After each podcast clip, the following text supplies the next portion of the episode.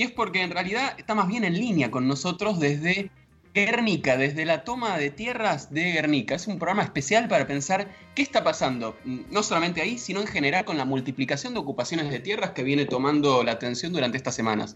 Vero, ¿cómo andás? Hola chicos, ¿cómo están? Acá desde Guernica, no sé, hay bastante viento, no sé si me escuchan bien, porque en general cuando entrevistamos gente y hay viento es molesto. ¿Me escuchan bien? Totalmente, por suerte sí, la verdad que no, no, no, no, se nota el viento. Contanos, por favor, eh, bueno, eh, ¿qué está pasando ahí? ¿Qué fuiste charlando con, la gente, con las organizaciones? Bueno, les cuento, les cuento. Llegué hace como dos horas más o menos, estuve hablando con, bastante gente. Eh, a ver, ¿cómo describir lo que se ve?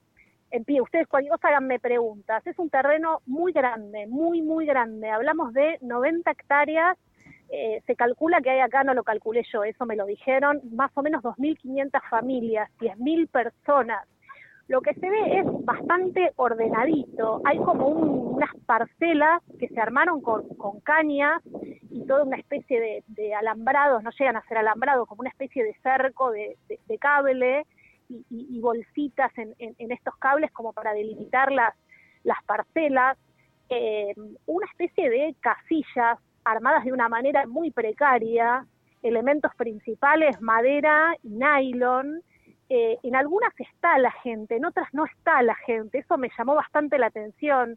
Estuve tratando de preguntar, porque es como, como que está tan disputada la tierra que uno dice, bueno, no estás, pero te la sacan. Bueno, acá una señora recién me estaba contando que sus hijos tomaron y, que se tuvieron que ir a trabajar. Eh, ¿Qué es lo que te cuenta acá la gente sobre todo? Que fue una toma muy masiva muy espontánea, alrededor del 20 de julio, no, concretamente el 20 de julio y los días posteriores fue pasada de gente que mandó a tomar este terreno. Por supuesto hay muchísimas historias, pero la principal que cuentan es el nivel de hacinamiento con el que está viviendo la gente de esta zona. Fundamentalmente los que tomaron son vecinos de acá de Guernica, estamos más o menos a 20 cuadras de la estación de, tren de Guernica para, el que se ubique un poco en la zona. Y bueno, afinado, eh, se empezó a correr la voz de que en estos terrenos se tomaban tierras y, se mandaron a tomar 20, 21, 22 de julio y de repente todo estaba ocupado. Lo que se cuenta también es que hay mucha organización de parte de la gente del barrio. Eh, están organizados en cuatro barrios, o más bien dicen cuatro zonas dentro de un mismo barrio para que no surjan las divisiones, que de todas maneras las hay. Yo estoy en este momento en San Martín, pero aparte está la Unión, la Lucha y 20 de julio. Están también los vecinos que organizaron un, boletín informativo para ir contando las novedades de lo que sucede con, la ocupación y, se está como gestando también, eso dicen desde las organizaciones, un, proyecto de barrio con, con plazas, con sus centros de salud y, con un perfil de, barrio obrero, ¿no? Y se armó una mesa de diálogo, esa parte es importante también. Eh, otra cosa que yo me preguntaba es cómo se llama esto, ¿no? Uno viene con, cautela, sin experiencia en este tipo de cuestiones y digo, ¿cómo es? ¿Es ocupación, es toma, es usurpación, como dicen algunos diarios? Bueno, por ahí el nombre técnico es toma, porque, porque hay un terreno y, y se tomó. Este, pero ellos hablan de recuperación, de recuperación de tierras. Este, mm. no sé si Ahora quieren preguntar algo. Hay un, proceso judicial, ¿verdad? Por, bueno, justamente la titularidad de esa tierra. Exacto. Bueno, em, lo que les quería contar, digamos, lo, lo, que ellos dicen es que, como les contaba, un proceso muy espontáneo, y se tomaron estos terrenos y, digamos, desde... Oh, una cosa, perdón, que quiero aclarar antes. Esta zona y esta tierra está disputada porque es zona de country.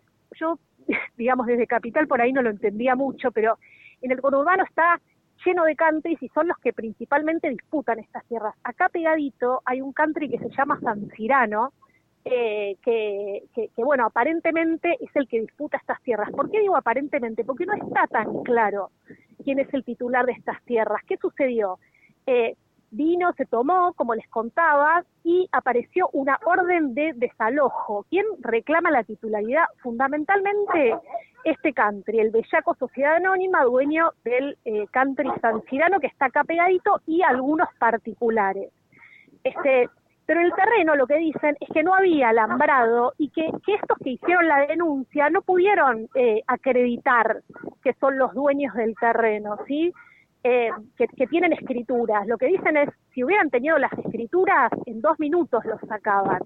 Pero así todo, eh, no sé, en la primera reunión que tuvieron con la intendenta, la intendenta les dijo que sí, que las escrituras están. Por eso aclaro que ese tema es dudoso, yo no tengo más información que esta que les estoy contando, pero da a pensar que si realmente, como dicen los, los, vecinos que están tomando, si las escrituras hubieran estado, esto sería más fácil, ¿no? de resolver o no, no sé si es más fácil, pero... Sí, no, perdón, Vero, déjame sumar algo para, para, nuestra audiencia, ¿no? Para quienes quizás no nos están escuchando desde Buenos Aires o quienes sí viven acá en Buenos Aires, pero no, no saben muy bien dónde se ubica Guernica. Estamos hablando del sur profundo del Gran Buenos Aires, estamos hablando de una zona periurbana. ¿De qué hablamos cuando hablamos de periurbana? Y por favor, corregime, Vero, que vos estás ahí precisamente, quizás lo puedes ver. Es donde la ciudad termina y empieza el campo, para decirlo sencillamente. Es donde dejan de haber eh, calles y casas y servicios públicos y empieza a haber pasto y vacas y cultivos. Digo. Estamos en toda esa zona gris de lo que es Buenos Aires. Claro, sí, es eh, zona periurbana, o sea, no es ni rural ni, ni urbana, se empieza como a mezclar. De todas maneras está urbanizado acá, hay calle de tierra, es tercer cordón, ¿no? De lo que sería el, el, el, conurbano bonaerense. Eh, volviendo un poco al tema, cómo se desarrolló y el proceso judicial en marcha, eh, había una cosa con, con esta, digamos, después que se hizo la denuncia, esta que les contaba, se dictó enseguida una orden de desalojo y estaba como que parecía que iba a salir enseguida el desalojo, ¿no? Que estas tierras no se iban a poder tomar. Pero ¿qué sucedió? Digamos, los, los, los que querían el desalojo no contaban con varias cosas. Una con la masividad, realmente es una cantidad de gente que no, no es que las sacasa, sino más como te, tomaron un terrenito. No contaban con la organización, hubo marchas muy organizadas que se hicieron para defender esta ocupación de terrenos. No contaban con el asesoramiento legal, lo que me explicaban también ayer, que hice algunas entrevistas previas a, visitar acá, es que digamos, cuando se empezó a organizar la toma, se, se, se, organizó más que nada la parte, bueno, ¿qué hacemos con los chicos, con la parte de, de, las parcelas, cómo, no, cómo nos, nos organizamos, pero no tanto eso, digamos, seguir el, proceso judicial. Y eh, obtuvieron el, el, asesoramiento de la gremial de abogados que unos días antes de que el, desalojo se concretara, pusieron algunos reparos, ¿no?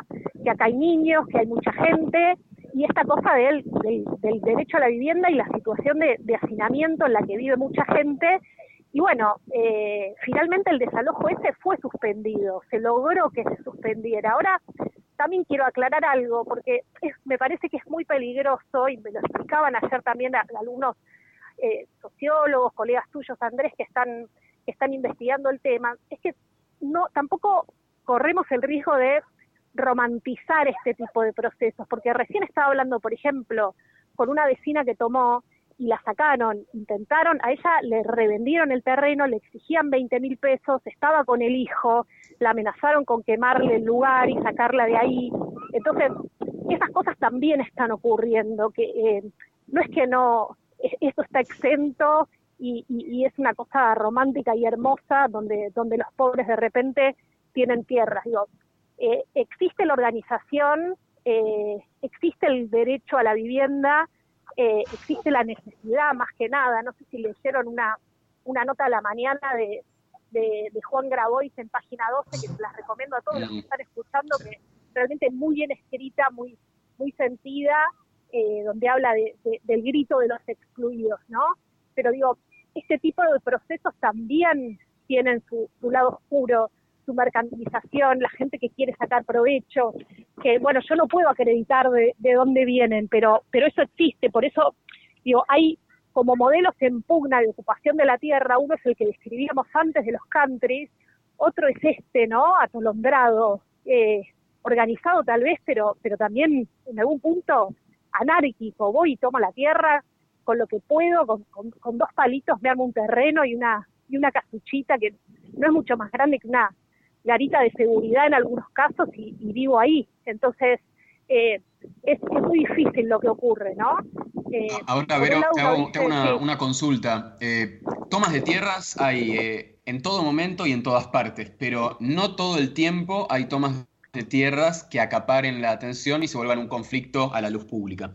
Eh, uno de los que más vuelven a la memoria, ¿no? Al menos a mí, pero que bueno, fueron, fueron siendo recordados eh, en estos últimos días, fue el de la toma del Parque Indoamericano en 2010, que recordemos que fue el que dio nacimiento al Ministerio de Seguridad de la Nación. Antes ni siquiera existía Ministerio de Seguridad. Un fue un conflicto impresionante que terminó con eh, dos muertos, que terminó con un conflicto entre la Policía eh, Federal y la Policía Metropolitana, que en ese momento comandaba, bueno, el jefe de gobierno en ese entonces era Mauricio Macri, y terminó bueno, eh, con hechos de violencia eh, fuertes, con desalojo.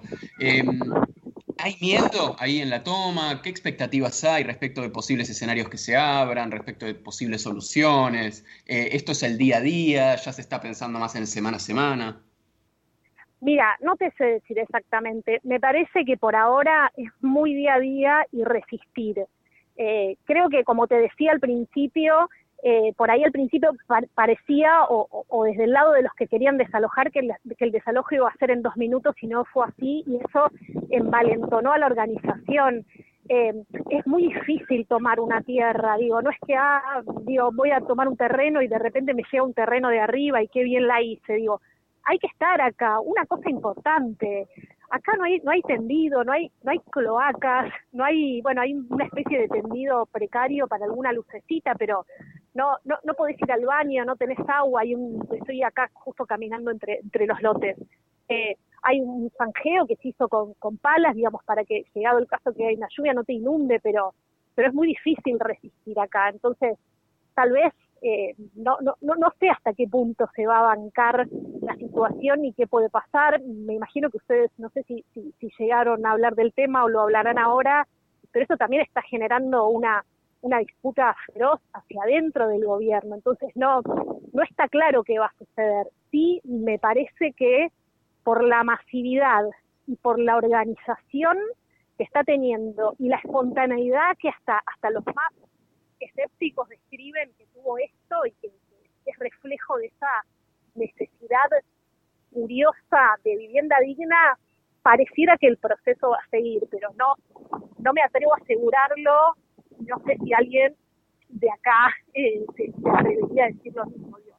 La esperanza es que, bueno, vas a, vas a volver a, comunicarte con nosotros más adelante, ¿verdad? Quizás con algunas entrevistas con gente que está ahí, bueno, eh, protagonizando, viviendo este conflicto que, por cierto, repitámoslo, ¿no, Vero? Vos lo dijiste con mucha claridad, eh, es de una situación de vulnerabilidad terrible eh, la que hay ahí en este momento con las tomas, gente viviendo entre chapas, toldos y bueno, sus derechos eh, en el medio de una disputa política importante con la, bueno, de la cual quizás ahora podemos seguir hablando con Fede. Totalmente, sí, déjame decirte un dato más que estaba en, el, en uno de estos boletines justamente que, que distribuyen entre quienes entre quienes están ocupando terrenos. En el conurbano hay 600 country donde viven 200.000 personas en una superficie que es dos veces y media la de la capital federal, la de la ciudad de Buenos Aires. O sea, fíjate los diferentes y muy dispares modelos de, ocupación de la tierra que tenemos en el conurbano y, y, qué pasa si no si no están si no son también los countries los que no están dejando espacio para los barrios obreros. Y eso también forma parte de la dificultad del acceso a la vivienda. Eh, si les parece, hablamos más tarde. Dale, volvemos con vos, Vero. Hasta pronto. Un beso, chicos. Chau, chau. Bueno, esto que, esto que cuenta Vero me parece que es muy elocuente, ¿no? La disputa por la tierra que hay en, no solo en, el área metropolitana de Buenos Aires, en todo el país es un problema. Las dificultades para acceder a la tierra, el hecho de que no todas las personas tienen garantizado tener un, suelo donde vivir. Sí, ahí lo, que estaba pensando es que parte de la discusión que se da hacia el interior del gobierno es eh, si esto es un delito, si no, y me parece que están eh, en todo el arco político enroscado ahí en una discusión sin salida, porque, no sé, la compra y venta de divisas en cuevas, la evasión tributaria también son delito y nadie anda persiguiendo a los que van a comprar dólares a una cueva. Con lo cual, poner eso sobre la mesa como si fuese el principal problema. El principal problema es el acceso a la tierra, el déficit habitacional, etcétera, etcétera. Con lo cual, de última, lo que está en discusión es si enfrentás el problema con el Ministerio de Seguridad, léase Bernie, por ejemplo, en este caso, o si vas a mandar al Ministerio de Desarrollo, al Ministerio de Hábitat, etcétera, etcétera. Y bueno, hay como una selectividad, ¿no? De qué se atiende como delito y qué se ignora en sus ilegalidades. Vos lo decías, me parece, con mucha claridad, ¿no? Eh, digo, no se habla de eso, pero digo, tampoco se habla de lo que nos contaba Vero recién de los countries, que además están sumidos en un montón de situaciones irregulares, en las cuales hay tenencias muy, eh, muy opacas de la tierra en las que se asientan esos emprendimientos, que se asientan sobre humedales, que también hacen elevar el precio de, la, de los terrenos circundantes, que dificultan el acceso a la tierra. Digamos, es un problema hiper complejo el del acceso a la tierra y que se lo está enfrentando eh, de forma, bueno, se lo intenta enfrentar de forma bastante punitiva por parte de algunos eh, funcionarios. Bueno, el propio Sergio Massa dijo, aquel que organiza una toma de tierras, eh, que se le caigan todos los beneficios que le da el Estado, como la asignación universal por hijo o el IFE. si vamos a decidir a quiénes se les caen los beneficios por eh, cometer ilícitos, si asumimos que es un ilícito la toma de tierras, que obviamente es todo un debate jurídico, bueno, empezamos a ver a quiénes se le empiezan a caer un montón de cosas por los ilícitos que se cometen, ¿no? Sí, me parece también es parte, eh, eh, como que, garpa mucho en determinados sectores medios hacerse el guapo con el que no tiene nada. Con lo cual me puedo hacer el guapo con el que está tomando una tierra y no tiene nada, pero tal vez no me hago tan el guapo con, no sé, quienes están resistiendo el impuesto a las grandes fortunas o quienes tratan, tienen algún, alguna fuerza mayor eh, dentro de la Argentina. no sé, me parece que hacer política para, para apelar a sus sectores hablando de hacer política para pelear esos sectores, eh, sacó un spot, podemos decir, de campaña, Sergio Berni, el día de jueves, me parece, anteayer, en el que, bueno, ahora lo vamos a escuchar, pero quiero adelantar cuál es el texto que acompaña el spot, que es tan fuerte o más fuerte que las palabras de Bernie que se escuchan. Dice, en lo que va de 2020 desalojamos 868 tomas de terrenos y fueron presas 524 personas. Seguimos firmes, la usurpación de terrenos es un delito y en esta provincia tolerancia cero al delito. Escuchemos por favor el mensaje de Bernie con, bueno, ese medio musiquita bélica de fondo. En esta provincia, el derecho a la vida, el derecho a la libertad y el derecho a la propiedad privada son innegociables.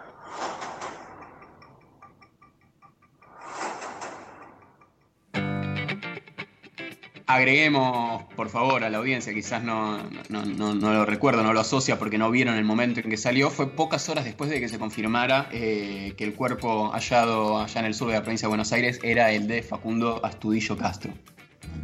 No, yo la verdad que no, lo, no puedo entender de Kisilov. O sea, no puede ser esa tu cara frente a un conflicto. No puede ser esa, porque lo que ven, lo que se ve del otro lado es que la respuesta, la cara el mensaje político que da el gobierno de Kisilov es Bernie. No puede ser esa tu cara. Digámoslo, también, ¿no? Es el ministro de Kisilov, pero también es un ministro que dice que su líder política es Cristina Fernández de Kirchner. Eh, por lo cual hay, un entramado de apoyos políticos o de sostenimientos políticos explícitos o implícitos al ministro de Seguridad que, bueno, generan bastantes dudas, ¿no? Yo quería repasar un par de frases de algunos funcionarios que dijeron cosas, eh, me parece que clave para mostrar cuáles son las, los debates que se están abriendo en torno al conflicto. Por un lado, la ministra de Seguridad de la Nación, Sabina Frederick, dijo que la toma de tierras no es la forma de resolver el problema, y Axel Kicillof, el gobernador de la provincia de Buenos Aires, dijo, sabemos que la provincia tiene un enorme déficit habitacional, pero no se soluciona con intrusiones ilegales. Yo me pregunto, eh, pregunto honestamente a Sabina Frederick, a Axel Kicillof, de cuyas orientaciones progresistas en un sentido ideal, en un sentido ideológico, me parece que no son cuestionables. Eh, ¿Quién piensa que va a garantizar el acceso a la tierra si no lo hace el Estado? Si el Estado no garantiza que las personas que ocupan terrenos tengan en donde construir una, aunque sea cuatro chapas y un techo. Eh, lo va a hacer la gente. Todos son responsables, todos los que ahora están vociferando contra que hay otras maneras, que se tiene que hacer de otra forma, que esto es ilegal, que el derecho está pero que no es la manera. Bueno, Estamos hablando de todos referentes políticos que gobiernan o gobernaron en una o más ocasiones desde 1983. ¿Quién va a solucionar el problema del acceso a la tierra en la ciudad de Buenos Aires, en área metropolitana y en todo el país en general? Sí, ahí también parte de, parte de la sinceridad política eh, implica decir que están, son todos corresponsables de la situación, con lo cual la solución también debería ser más o menos a largo plazo.